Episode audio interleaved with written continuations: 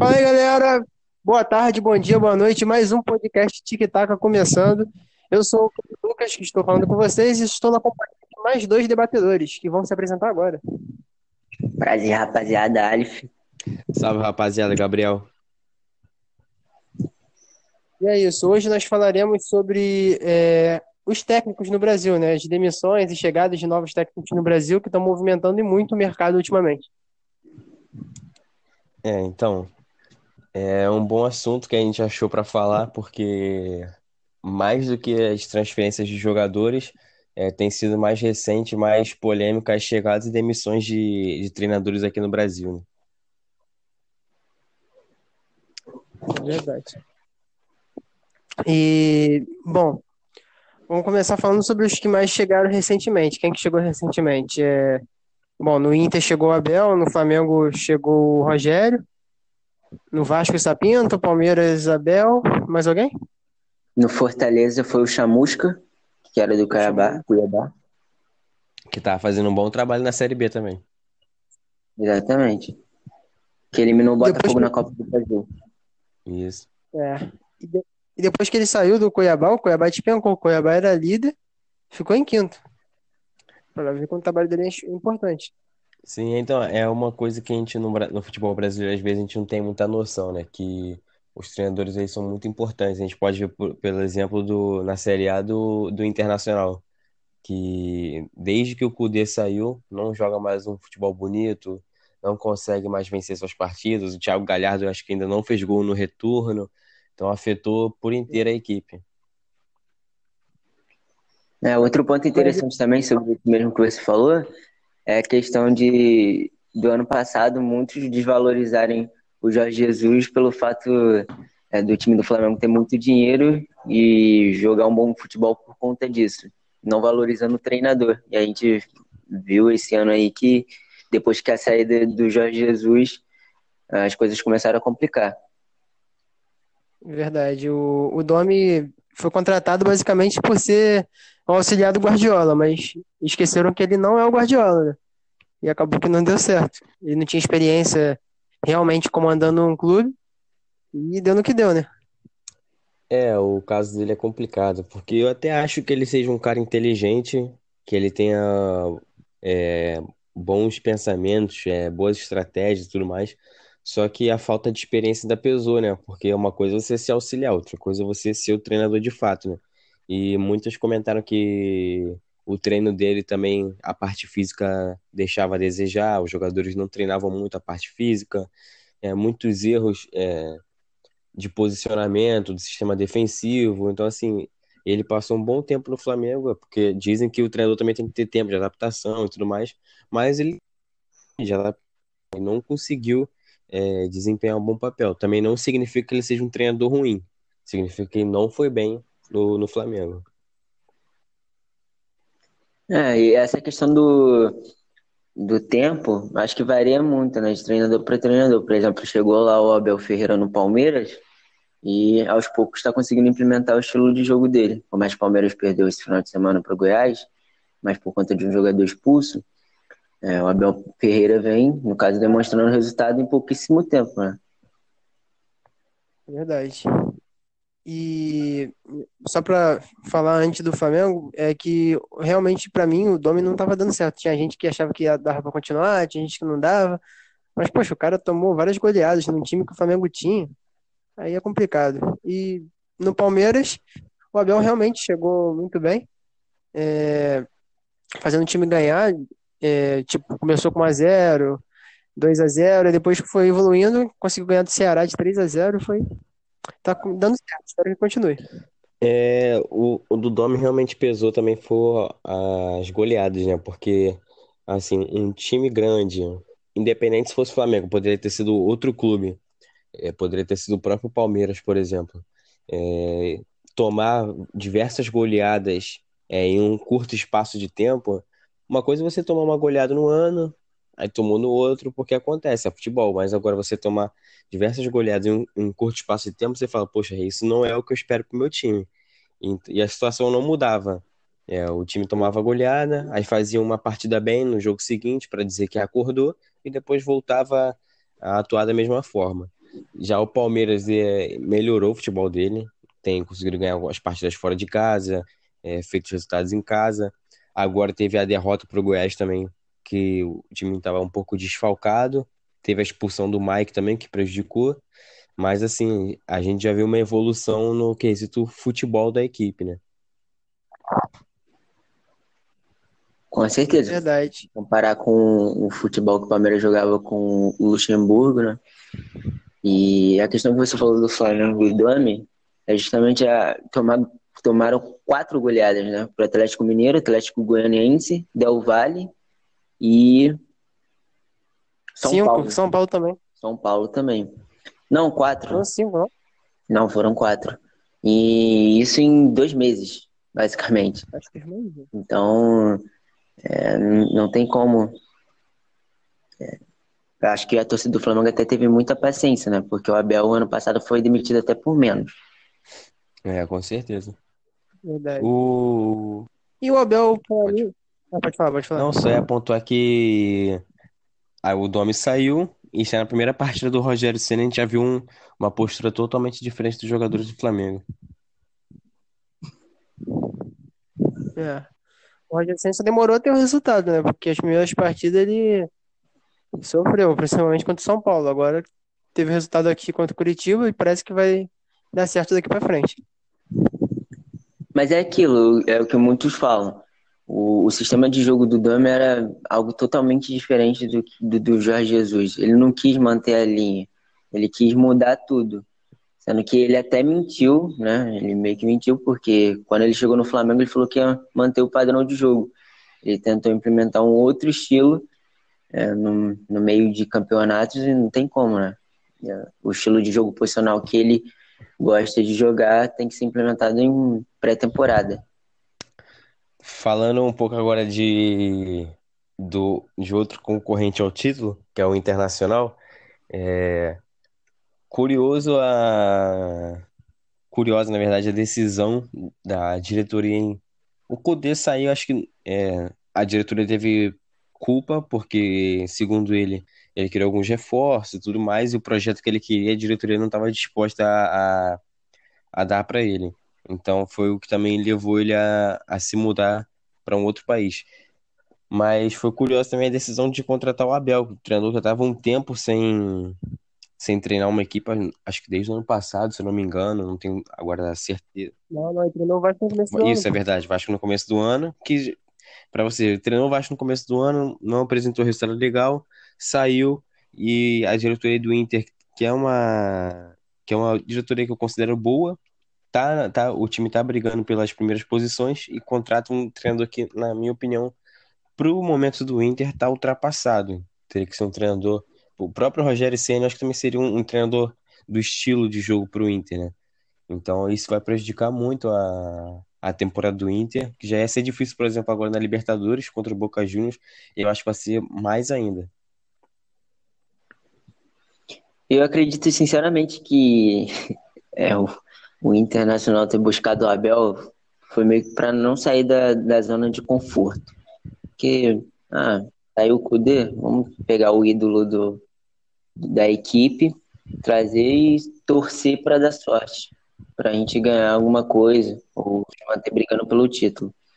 E não quis se dar o trabalho de é, manter o auxiliar e ir procurando um, um novo treinador. Mas agora é, vai ficar complicado para o Inter, porque é difícil mandar mais um treinador embora, né, o Abel, e, e vai ter que esperar, acho que pré-temporada, ano que vem, para contratar um treinador é, que, que esteja no estilo do Inter. É, isso aí, é como você falou, eu, confesso que eu não entendi por que, que demitiram o Cudê assim. Eu sei que teve toda essa briga com a, com a diretoria e tal, mas, pô, tava dando muito certo. Eu acho que se o Cudê tivesse ali, o Inter ia brigar pelo título até o final. Não, ele não com muita chance de ser o campeão. Ele não foi demitido, não. Ele quis, quis sair mesmo. Não, eu sei, ele foi pro Celta de Vigo, não foi? Isso, ele preferiu sair. Então, mas disseram que foi uma briga dele com o Rodrigo Caetano, não foi isso? Isso, isso.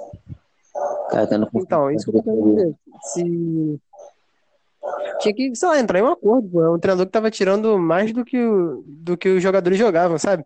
Tava fazendo eles jogarem o máximo deles. Então, pô, é complicado demitir um cara quando tá dando tudo certo.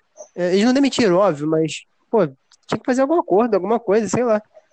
Mas deram mole. E o Abel, é, pô, é complicado, cara. O Abel, pô, no Flamengo não deu certo, no Cruzeiro não deu certo, no Vasco, agora no Inter. Eu acho que, sei lá, o Abel tem que parar, estudar um pouquinho. Acho que já passou um pouquinho o tempo dele, pra falar a verdade. Infelizmente, ele é um treinador que já deu muito certo, principalmente para Fluminense e Inter, mas hoje em dia tá difícil. É, com certeza. É, a gente fala não é com desrespeito ao treinador, mas é o momento dele.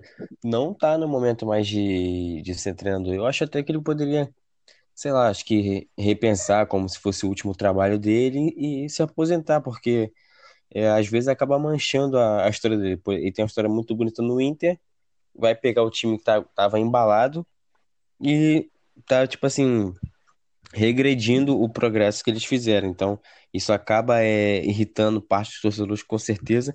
E torcedor também é muito momento, né? Claro que eles não vão se esquecer das conquistas, mas eles também são muito de momento. Então, isso pode até é, abalar um pouco da afinidade dele com a torcida.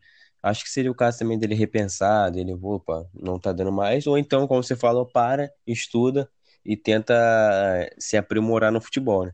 O Kudê, eu acho que além dele ter pedido a demissão por conflito com a diretoria, acho que também pesou a questão salarial e uma oportunidade na Europa, né? Mas algumas pessoas me falaram que ele iria receber menos, aí eu não sei, não sei dizer ao certo, mas uma outra opção poderia ter sido o próprio Thiago Nunes, que eu acho que seria até melhor que o Abel, mesmo não apresentando o mesmo resultado que o Kudê, eu acho que apresentaria um resultado melhor do que o Abel. Com certeza, com certeza. Muita gente é, criticou o Thiago Nunes pela passagem dele no Corinthians, que foi bem ruim mesmo. Não conseguiu implementar o estilo de jogo dele, mas esquecem o que ele fez no Atlético Paranaense. né? E no Atlético Paranaense, justamente, ele pegou um- uma base do que o Fernando Diniz e aprimorou, né? Então ele poderia, poderia ter feito isso no Inter também e talvez daria certo.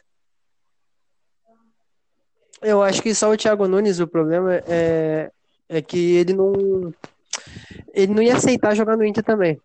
Porque ele, o Corinthians tinha procurado ele, eh, quer dizer, o Corinthians não, minto, o Corinthians ele foi demitido, óbvio.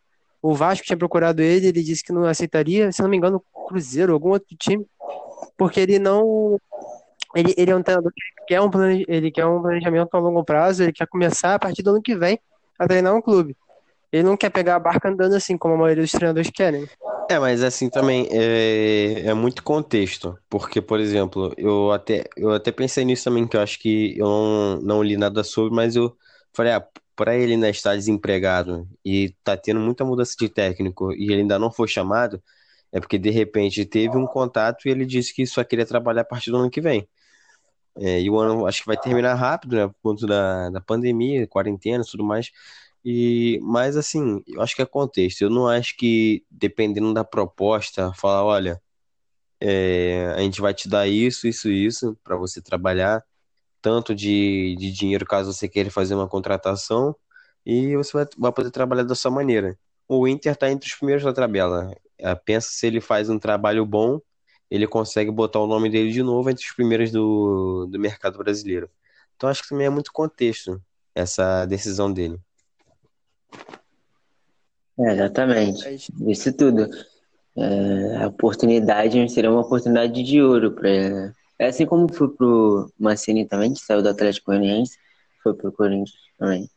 Uma oportunidade de ouro. Acredito que é, depende muito da situação.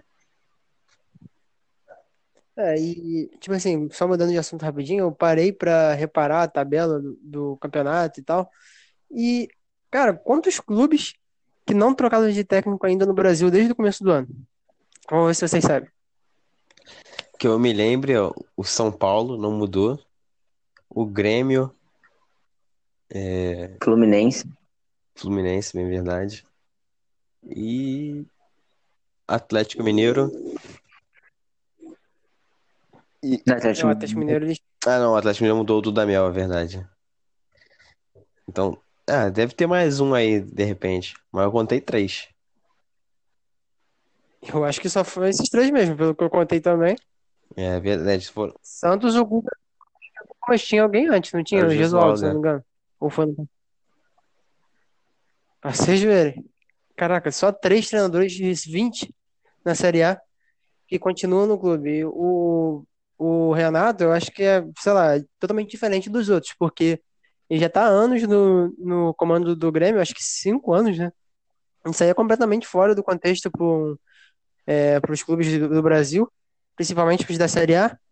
E o Odaí, que chegou no Fluminense, é, teve muita chance de sair, mas não saiu porque tá fazendo bons resultados, tá conseguindo manter o time lá em cima. Mas acredito que se ele perder umas, sei lá, quatro seguidas, ele vai ser demitido também. E deixa eu ver o outro. O outro foi o. o...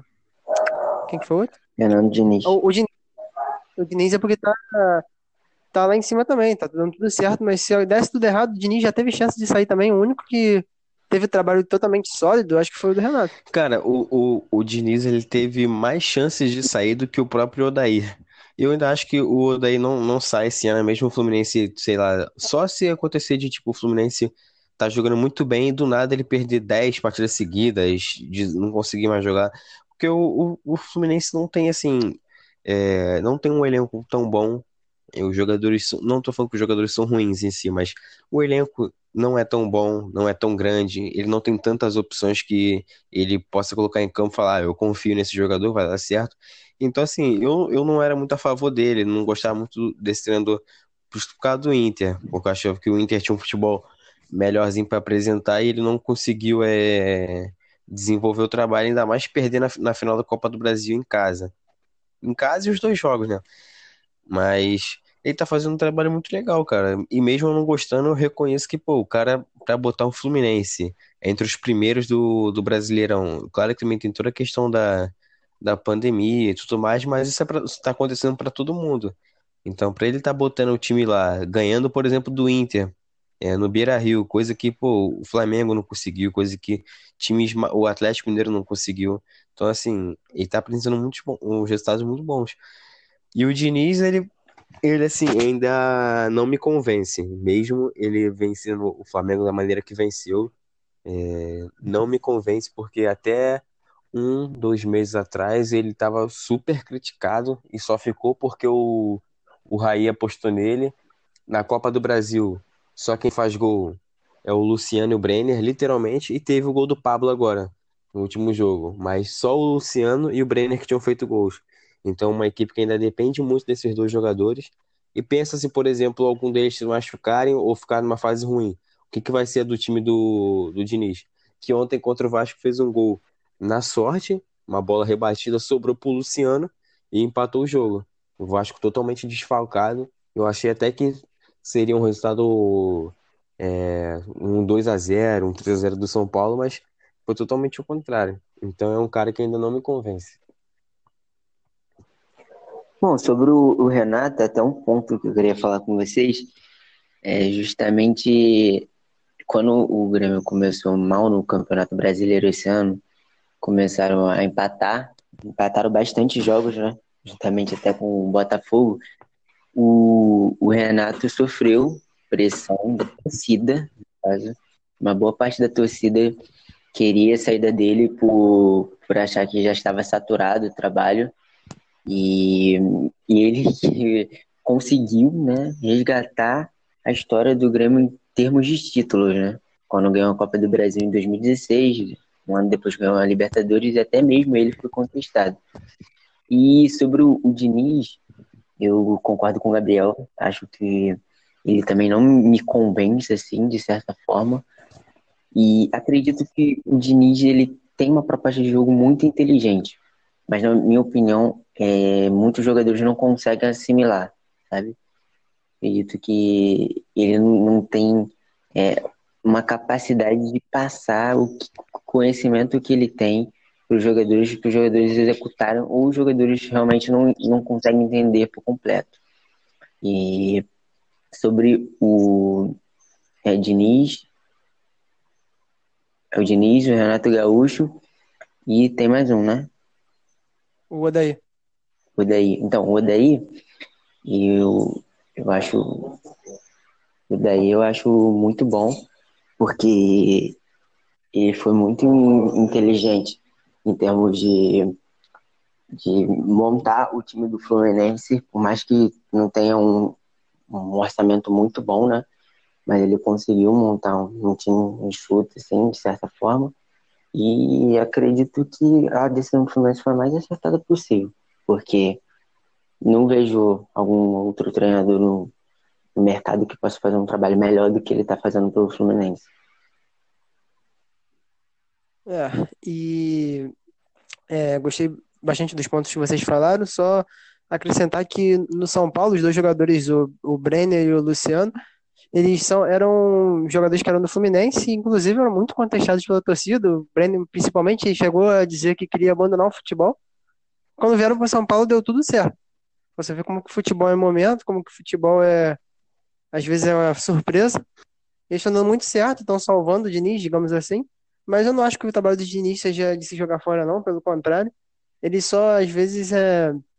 Não sei se teimoso, mas ele se arrisca muito digamos assim, se arrisca muito e acaba é, sendo penalizado por isso, como no jogo contra o Lanús, né, que ele botou o time inteiro para frente, deu certo, mas tomou gol no último minuto, e aquilo foi de matar. Mas é, com certeza o, o, o, trabalho dele não é de se jogar fora, longe disso, porque o São Paulo tá com dois, três jogos a menos e, colado no, nos líderes. Poderia ficar mais ainda agora se vencesse o Vasco, é just, é, mas é justamente esse o ponto. É, ele faz, ele tá fazendo um trabalho legal e tudo mais, na, mas na hora que ele tem que tirar o 10 de realmente falar, não, meu trabalho agora vai ser sólido. Ele vai, é eliminado pelo Lanús em casa, que era assim um adversário é, teoricamente mais fácil, justamente porque o campeonato argentino ficou parado mais tempo do que o nosso, é uma equipe mais frágil. Aí ele foi eliminado da Sul-Americana, que era uma chance boa para o São Paulo de conquistar um título. E agora, quando ele podia é, se aproximar do, dos líderes do Brasileirão com muitos jogos a menos, muitos não, mas com alguns jogos a menos, ele é, só empatou. Mas também tem o outro lado da moeda, né, que a classificação em cima do Flamengo, que, assim, não tem o que falar. O São Paulo, em três jogos, fez 9 a 2 no Flamengo. É, então, assim, não tem como a gente também falar, ah, o cara só tem resultado negativo. Não, pelo contrário, ele tem muitos resultados positivos sim. Mas é, é a dinâmica do futebol brasileiro. Né? São muitas coisas acontecendo ao mesmo tempo. É, quanto esse negócio do São Paulo contra o Flamengo, eu acho que é mais um negócio do Rogério Ceni, que é impressionante que ele nunca ganha do Flamengo, né? Que ele, quer dizer, que ele nunca ganha do São Paulo, ele sempre perde pro São Paulo, mas também óbvio que o Flamengo já tinha perdido por por São Paulo com o Domi antes, mas enfim. E só para falar do jogo de ontem, do São Paulo contra o Vasco, já puxando um gancho para outro treinador, esse, o Sapinto, que entrou no Vasco há pouco tempo. E, bom, ele tá dando certo, digamos assim, né? Tendo resultados mais é, pontuais. É um treinador que tá completamente defensivo, né? Chegou para retrancar o time e tentar ganhar com um, um contra-ataque ali e uma bola no cano, é isso? O que vocês acham dele? É, eu vi que ele reduziu acho que em 40% os gols que o Vasco levava, né? Então, se, no quesito defensivo, se for realmente esses números, e assim, pelo que eu pelo que eu pude acompanhar dos jogos do Vasco, também não tem muito do que também colocar na, na conta dele. Ele, pelo que eu vi, ele foi, eu vi o jogo contra o Palmeiras. O jogo contra o Palmeiras foi um jogo bem abaixo. Ali, como eu não estava acompanhando tanto a situação do Vasco, eu achei errado algumas modificações dele, por exemplo, ele tirou o Benítez e o Cano e botou o Ribamar e eu acho que um outro volante, não lembro agora, ao certo.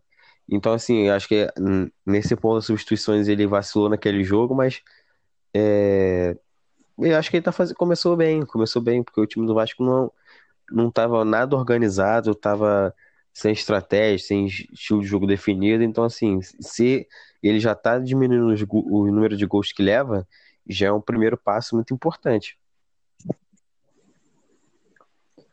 É, de fato, assim, eu acho que pro elenco do que o Vasco tem, não tem o que se esperar muito.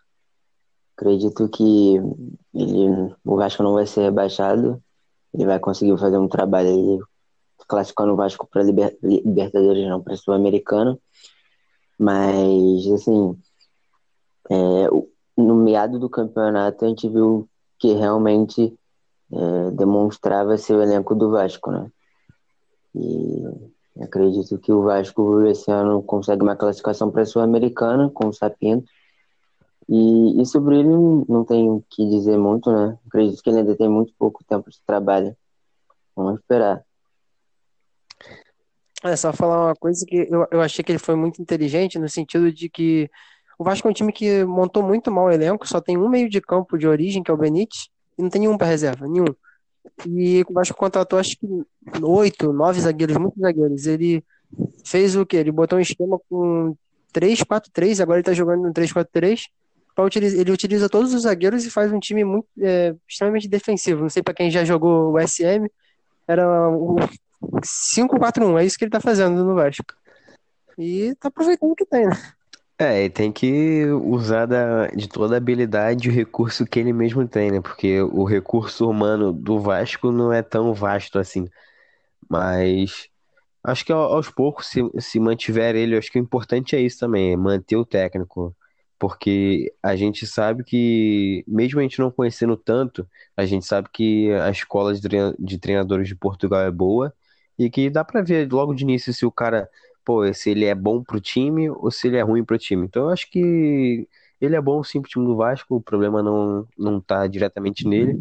E acho que vai ser importante manter ele para a próxima temporada e começar um novo projeto com ele mesmo.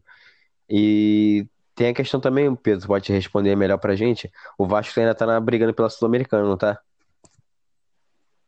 Tá, tá sim. Vai ter jogo quinta-feira agora é, contra o Defensa e Justiça lá na Argentina. É, vai ser um, um bom teste para ele agora. É. Ele conseguiu já classificar o Vasco contra o Caracas, é, com resultado bastante defensivo mesmo, 1x0 em São Januário, 0x0 lá. E eu acredito que vai ser assim de novo, totalmente defensivo e jogar com uma, duas bolas ali no cano e a gol. Ah, na fase da Sul-Americana, tá em qual parte? Quartas, oitavas? Tá, tá oitavas. Ah, beleza. O único brasileiros que estão é o Vasco e o Bahia. Aí se os dois passarem, inclusive, se enfrentam. E aí o, o Vasco já não tem boas memórias com o Bahia, né? É, tô torcendo o Bahia perder, mas enfim. É, então assim, acho que vai ser um, um vai ser um bom um bom ponto caso o Vasco mantenha ele, mas também tem toda a questão da, da política também, né? Porque às vezes um, um presidente não quer deixar, por exemplo, é, um, bom treinador já de presente pro, pro outro que vai entrar, enfim, tem toda uma, essa questão política, mas é um bom treinador sim.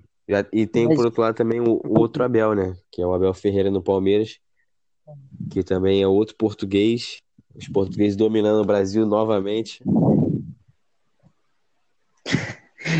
É, tudo começou com Jesus, né? O pessoal chama de mister, agora tem vários mister por aí. Mais uma vez, né?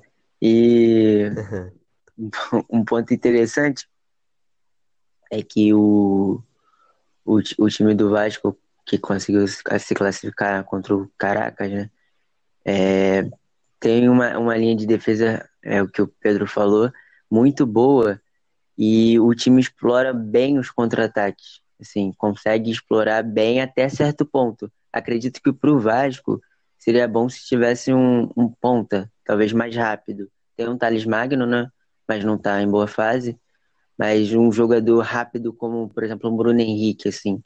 Que aí encaixaria certinho no estilo do jogo do Sapinto. E agora com esse novo presidente do Vasco, colocando a proposta de que vai ter 5 bilhões de reais aí para gastar, então o Vasco vai montar um timaço aí.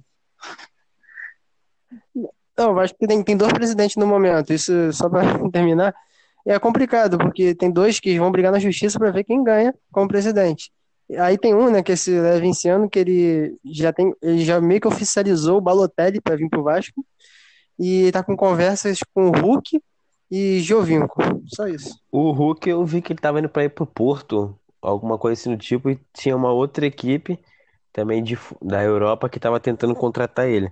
O Balotelli eu até acredito que possa vir mesmo pro Vasco, porque ele Ano passado ele negociou com o Flamengo, então a chance dele vir pro Brasil também é grande. Mas o Hulk eu acho muito difícil, porque eu ainda acho que é um jogador valorizado, assim. E pro momento do Vasco, não acho que seja o ideal para ele. Mas claro que dinheiro convence qualquer um, né? Mas aproveitando que o Ali É. falou do Thales, é, eu acho que a situação ofensiva do Vasco também às vezes passa muito por ele, porque é um garoto jovem. É assim, eu não sou muito fã dele também, mas eu sei que pro Vasco ele é muito importante, então às vezes, quando ele vai mal, a equipe ofensivamente também vai mal, porque ele é como se fosse uma válvula de escape pro time. É muito bem marcado algumas vezes, mas é, eu acho que o treinador também poderia chegar, conversar com ele, poxa, Thales, o que que tá acontecendo? Vamos voltar a jogar e trabalhar esse fator assim individual, né, de treinador com atleta, para tentar motivar ele ou fazer com que ele volte a atuar bem, né? É, o, o Thales, ele passou meio que o, o que aconteceu com a equipe, que no começo do ano o Vasco tava voando, tava em líder, e parece que depois que começou a perder, a equipe ficou com um negócio na cabeça de tipo, a gente ia ganhar e a gente vacilou, criou uma expectativa acima do que era. E parece que ele se abalou junto com isso, deixou de jogar bola. Entende? Sim, sim, sim, é complicado, né? Ainda mais que é um é novo, né? Um jovem. É, é difícil. Mas enfim, vamos trocar agora de assunto, vamos falar de outro, de outros treinadores aí, porque o foco de hoje é treinador, né? Isso aí. Então vamos falar sobre Botafogo, que a gente não falou ainda, que também trocou de treinador recentemente. E é um caso curioso, no caso, né? Porque é um treinador que veio, só que ele até agora não estreou. Quem estreou foi o filho dele, porque ele teve um problema de uma cirurgia que ele não se sabe ainda quando que ele vai estrear. Bem cu- curioso o caso do Botafogo. É O Botafogo que, assim, eu não optaria pela, por essa decisão que eles tiveram. Eu acho que eu tentaria buscar um caminho diferente, mas é, ia torcer para que o filho dele ou ele faça um bom trabalho, né? Porque a situação do Botafogo não é nada legal, nada legal. 19º colocado, né? E, tipo, de um campeonato em que tem muitas equipes que estão vacilando na tabela. E é um campeonato que, por exemplo, você ve- tá na zona do rebaixamento, mas você vence o jogo, você já tá em 15º, já tá em 14º. Então, assim, não é- ainda tá na fase de do desenrolar ainda, de, de que ainda não foram definidos quem realmente vai brigar pela zona do rebaixamento. Mas o campeonato tá afunilando. Cada rodada que passa, o Botafogo continua perdendo e vai ter uma sequência aí de Inter, Flamengo, Inter não, Atlético Mineiro, Flamengo, São Paulo e Inter. Só, só isso, né? E vamos ver como é que o Botafogo vai sair diante disso, como que o treinador vai armar a equipe, se já vai ser demitido, como ver, né? Eu acho que o- a questão do que você falou da opção do Botafogo pra- por esse técnico, que é estrangeiro também, acredito que o Botafogo se precipitou. Poderia ter tentado é, algum treinador aqui do Brasil mesmo. É, e o, o Botafogo já é o quarto treinador do ano, do ano no Botafogo, só pra pegar. Teve um que ficou no Carioca e foi demitido, aí veio um, foi demitido de novo. Eu não lembro os nomes agora, só lembro do Mancini, tem o Lazzaroni, e o outro eu não me recordo, mas foi o quarto treinador já no Botafogo, no ano, quarto. Você vê como que é zero planejamento, né? E Aí. fala. Não, pô, pode completar. Ah, tá, só pra completar, e, e tipo, agora, é, sem nenhum critério, o Lazzaroni jovem, o Paulo Tuori mais experiente, e agora pega um treinador estrangeiro pra ir na onda de que todo mundo tá contratando treinador estrangeiro. Só que não viu o perfil quem era, contratou um cara que tá, que tava passando por problemas de saúde, quem vai comandar é o filho dele, que já perdeu duas em casa. É, cara, muito complicada essa situação. E o Botafogo, assim, teve quatro treinadores porque não escolheu um adequado, né? Então, se você continuar nesse caminho, a tendência é terminar com 10, 15, 20 treinadores no ano. Não adianta. É mais fácil você é, demitir o cara, mesmo que você passe, sei lá, uma, duas, três rodadas com auxiliar, mas o tempo que for para você contratar um treinador que, quando chegar, ele vai fazer diferença. Mas o Botafogo perde tempo e perde dinheiro quando contrata outro treinador que não acrescente nada pro clube. Claro, também a gente não pode colocar, é, eu penso assim, que no futebol a gente não pode colocar tudo culpa no treinador. Como, por exemplo, é um exemplo prático que me veio agora na cabeça foi que o Flamengo perdeu de 3 a 0 para o Atlético Goianiense e botaram a culpa no Domi porque ele escalou o time errado, botou o Rodrigo Caio na lateral. Concordo que ele errou, mas assim, para mim ainda não é justificável você botar total culpa em um treinador por causa de um de um resultado assim. É, eu entendo que o torcedor ele sempre vai tentar puxar pro lado do treinador, mas eu acho que o time é é, o, é composto pelo treinador e pelos jogadores, então a cobrança também tem que ser equilibrada. Então também não adianta cobrar tudo de um treinador se o time, pô, vai para campo e os jogadores são ruins, os jogadores não fazem por onde. Então é muito complicado. Às vezes também pode não ser a questão só do treinador no Botafogo, né? É uma, realmente o material humano que é escasso. Tem o Honda ali que é um cara diferenciado. O Calu para mim foi um tiro no pé. Acho que foi mais pelo marketing mesmo, porque esse desaprendeu a jogar futebol. Mas a decisão dos treinadores também para mim foi totalmente errada.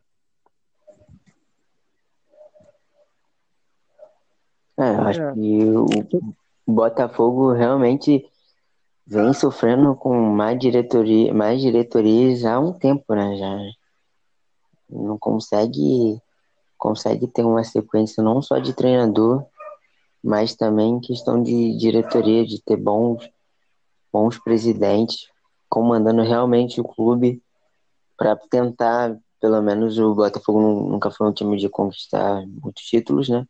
Mas pelo menos tentar brigar por, por título, porque tá vergonhosa a situação do Botafogo.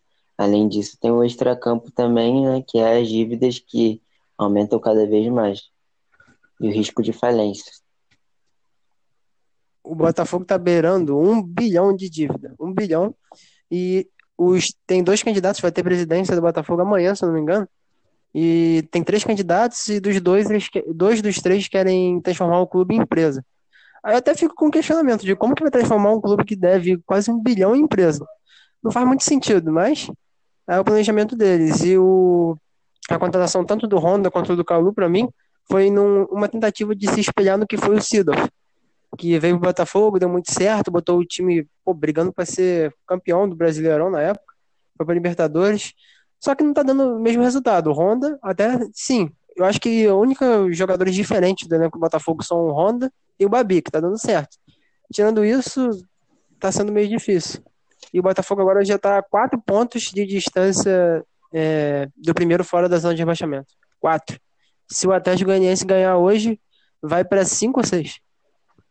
É, então assim, é, no que você falou do Sidorf, mas também é, não tirando o mérito do Sidorf jamais, craque, ele anda, mas o Sidorf tinha um time bem melhor do que esse do Botafogo, né? É, tinha alguns jogadores também que, que ajudavam ele na, na equipe. Claro que o time não era. Ah, não tô falando como se o time fosse. Ah, o time. É, o elenco é, tá pronto para disputar o Brasileirão. Não, mas comparado com esse elenco de hoje, o time era bem melhor. É, se eu não me engano, tinha o próprio Lodeiro, que foi um cara que jogou pra caramba no Botafogo, um jogador também importante. E hoje no Botafogo, assim, tem o Honda e outro cara que eu acho que, além do Babi, que você falou, eu acho que foi importante e tá sendo importante, é o Gatito, que, embora às vezes seja muito criticado, eu acho que é um cara que, se o Botafogo não tivesse um goleiro como ele, as coisas seriam piores. Até o Cavalieri, que tem entrado, tem agarrado bem. Então, para você ver que os destaques do Botafogo não são tão interessantes assim, tirando o Honda, né? Mas tem toda essa questão também que o Aleph falou da, da diretoria. Não tem uma diretoria profissional, não tem uma diretoria competente, as dívidas com um bilhão. Acho que também é foi um bom vocês tocarem nesse assunto, que além do técnico e o treinador, é, essas duas questões refletem em campo também, né? Porque como que você vai querer cobrar de um jogador ou de um treinador se desde lá de cima da diretoria as coisas estão horríveis. É dívida de um bilhão, é diretoria que fica falando de outros times, então assim, nada profissional, né? Isso só atrapalha o clube. É, exatamente, só bombardeia cada vez mais. E a questão do salário também, né? Os jogadores não estão recebendo em dia certinho. Com certeza isso tem um peso enorme. Agora, só um ponto interessante já que a gente está falando de troca de treinadores, o Paulo Tuori ele foi pro Atlético Paranaense, né? Que demitiu o técnico. Eu não sei o, o, técnico que eles tinham, mas eu lembro que o Dorival que começou no Atlético Paranaense foi demitido, e Sim. até mesmo, na minha opinião, uma injustiça, porque o Dorival Júnior ele acabou pegando o Covid e o time nesse período não teve bons resultados. Logo depois que ele voltou, uma semana depois ele foi mandado embora pelo Atlético. E o Atlético passou por uma fase conturbada e agora parece que está voltando, é, meio melhorando com o Paulo Tuori. É, o, o Atlético, tipo, eu, eu acho que o elenco do Atlético é muito bom, mas não muito bom, muito bom, muito bom era do ano passado, né? Mas esse ano não é um elenco ruim. Foi muito desmontado do ano passado para esse ano, foi.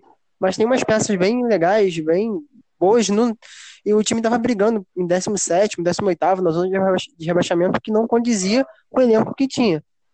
Era um elenco mais ou menos para estar pelo menos em décimo ali. Décimo, no máximo décimo segundo. Então, espero que o trabalho do Autuori dê certo realmente. Que fica mais claro ainda que no Botafogo ele não deu certo por conta de material humano. É, eu também acho que o, embora o Atlético tenha mandado algumas peças importantes, mandado embora não, né? Eles perderam algumas peças importantes, mas tem um elenco que, poxa, dava pra brigar realmente pro décimo, brigando ali pela Sul-Americana, mas o time ficou ali na zona do rebaixamento, é, foi eliminado assim, não fez um bom, uma boa partida que a gente sempre espera do Atlético Paranaense jogando em casa. E contra o Flamengo na, na Copa do Brasil, primeira partida perdeu de 1 a 0, não jogou assim o que a gente esperava, claro, também teve a grande atuação do goleiro Hugo, mas a gente sempre espera um grande Atlético Paranaense jogando em casa, né? E o Autuori, eu acho que tá voltando a, a trazer esse time. Eu acho que são três vitórias seguidas já do Atlético Paranaense. Venceu o Atlético Mineiro é, lá em Minas, então assim, tá começando a engrenar. Isso é legal pro futebol. É só um detalhe rápido é que ninguém vencia o Atlético Mineiro em Minas. Eu acho que desde o final do Brasileirão do ano passado. Esse ano, é, tirando, tô falando em questão do, do Campeonato Brasileiro, né? Porque na Copa do Brasil eles perderam. Mas ninguém tinha ganhado no Brasileiro esse ano do Atlético lá. Ele ganhou praticamente todas em casa. É, é, então, aí mais um fator importante pra gente observar no, no Atlético Paranaense. E é curioso, né? Um time que é, algumas semanas atrás é eliminado, tá jogando mal e depois tira a sequência invicta de um dos concorrentes ao título, né? Essa é a graça do futebol brasileiro. É, realmente. E só para fechar aqui, uma parte que eu queria falar com vocês. É, vocês acham que a culpa desse, dessa rotatividade dos treinadores aqui não parando nos clubes é culpa da diretoria, é, da imprensa ou dos torcedores? Se vocês falarem a visão de vocês, eu, pra, na minha opinião, a grande parte é dos torcedores. Para mim, é, os torcedores levam muito pela emoção, né? É claro que isso é muito óbvio. E acabam, se o torcedor não tiver satisfeito com o treinador, independente se o presidente der respaldo, se o torcedor não tiver satisfeito, fizer manifestação, é boicotarem o clube, vão mandar embora. Então acredito na minha visão que a culpa é dos torcedores em geral, mas não é generalizando, porque tem algumas diretorias que realmente dão mole. Pô, pra mim, a culpa realmente. é, eu não acho que a culpa seja da diretoria. em- Óbvio que em alguns casos é, como na do Inter, por exemplo. Um exemplo mais claro é a do Inter. Mas pra mim, a culpa vem por parte da imprensa também, que você perde três, às vezes dois jogos, a imprensa já tá falando: ó, esse cara aí não tá dando certo. Mas principalmente por conta dos torcedores também, né? Quanto mais a tecnologia avança, mais vem torcedor chato existir.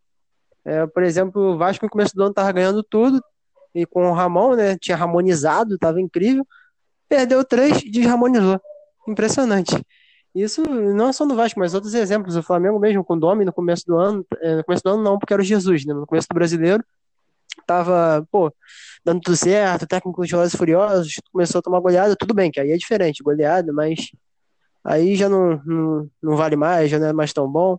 Isso, só esses dois que eu lembrei agora, mas pô, deve ter tido mais exemplos por aí. Assim, pra mim é difícil dizer de quem, assim, é culpa, né? Eu acho que é uma, uma combinação de fatores de tudo que vocês estão falando. Tanto da imprensa, porque a imprensa é a manipuladora de opinião. Ela quem manipula opinião. Não manipula em si, né? Mas ela que, vamos dizer assim, formadora de opinião. melhor dizendo, formadores de opinião, mas que em vários momentos acaba é, fazendo, trazendo algumas informações para manipular os torcedores que caem na onda. E por um outro lado, eu acho que isso é um problema cultural, porque a partir do momento que a torcida faz pressão para o cara sair e a diretoria vai lá e demite, é, isso só mostra que cada vez que a torcida quiser mandar o cara embora, ela vai lá fazer o protesto e a diretoria vai demitir. Então, cria esse, essa cultura de que, ah, vamos, vamos protestar porque a gente não está gostando e tem que mudar. Traz outro, ah, outro perdeu dois jogos, vamos protestar de novo, manda embora. Então, acho que é uma combinação de fatores. E realmente tem casos que a torcida está certa, não, não tirando mérito, ou tirando mérito não, não dizendo se está certo, se está errado, mas tem vezes que a torcida está certa, tem vezes que a torcida está errada às vezes está errado porque está se deixando levar pela imprensa, que no sábado diz que o treinador é bom, no domingo diz que ele é ruim. Então é uma combinação de fatores. Eu acho que é mais pelo lado cultural, tanto do Brasil, de uma maneira geral, é, porque se você for pegar nos outros países, é bem diferente em tudo, não só na, nessa questão técnica. Então acho que chega a ser um problema cultural nosso. É, falou tudo, realmente um problema cultural. E com a pandemia, uma coisa que foi boa, mas também na verdade não foi, o futebol foi que não, não tendo público no estádio, os treinadores se sentem mais confortáveis para trabalhar. Porque é muito complicado você trabalhar no Brasil, você substitui o cara que você acha que tá certo, e a torcida acha que é outro cara. E você vai virar o burro o jogo inteiro, a torcida te chamando de burro, burro. E aí fica difícil, agora, às vezes, para o treinador trabalhar. Bom, eu achava que isso faria com que menos treinadores saíssem do comando, mas aí fica mais evidente que é um problema cultural, porque mesmo não tendo ninguém buzinando no ouvido dos treinadores, eles ainda continuam sendo demitidos. Falou tudo. exatamente. Mais alguma coisa para comentar? Mais algum clube que a gente possa ter esquecido que trocou de treinador? Eu acho que a gente comentou bastante. É isso aos demais clubes que a gente não falou sobre o seu clube, comente de alguma forma, mande uma DM pra gente no Instagram que a gente vai comentar sobre o seu clube futuramente. Isso aí, rapaziada. Tamo junto. É isso. Valeu, rapaziada. Acompanha a página, hein? Isso aí, pessoal. Arroba resenha, underline, tic-tac, não é isso? É isso. Então acompanhe lá e tamo junto, pessoal. Valeu, valeu, rapaziada. Até a próxima.